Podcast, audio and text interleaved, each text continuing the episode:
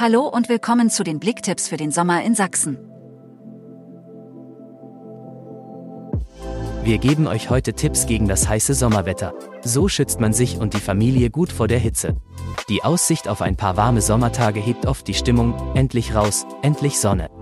Doch Hitze ist auch eine Belastung für den Körper.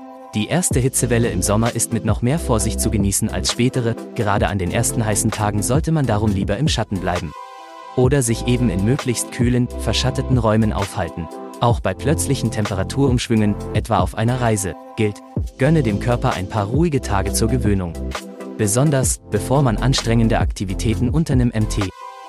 Welche Hausmittel und Medizin wirklich bei Insektenstichen wirken.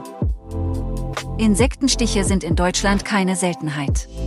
Besonders im Sommer bei großer Hitze sind sie allgegenwärtig, wenn die Temperaturen steigen und die Insekten wieder aktiv werden. Mückenstiche sind besonders zu Beginn des Sommers häufig und können äußerst lästig sein. Doch auch Bienenstiche und Wespenstiche können im Freien schnell passieren und sind nicht zu unterschätzen. Dies kann sehr schmerzhaft enden.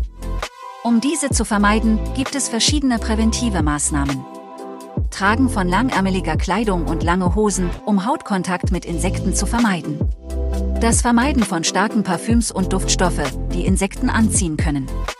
Nahrungsmittel im Freien abdecken, um Bienen und Wespen nicht anzulocken. Viele Insekten mögen zudem Rauch von Feuer oder Zigaretten nicht und bleiben fern. Insekten bleiben auch eher fern, wenn man sich vor dem Waldbesuch ordentlich mit Sonnencreme eingeschmiert hat. Was hilft, wenn es dennoch gepiekst hat, erfahrt ihr auf blick.de.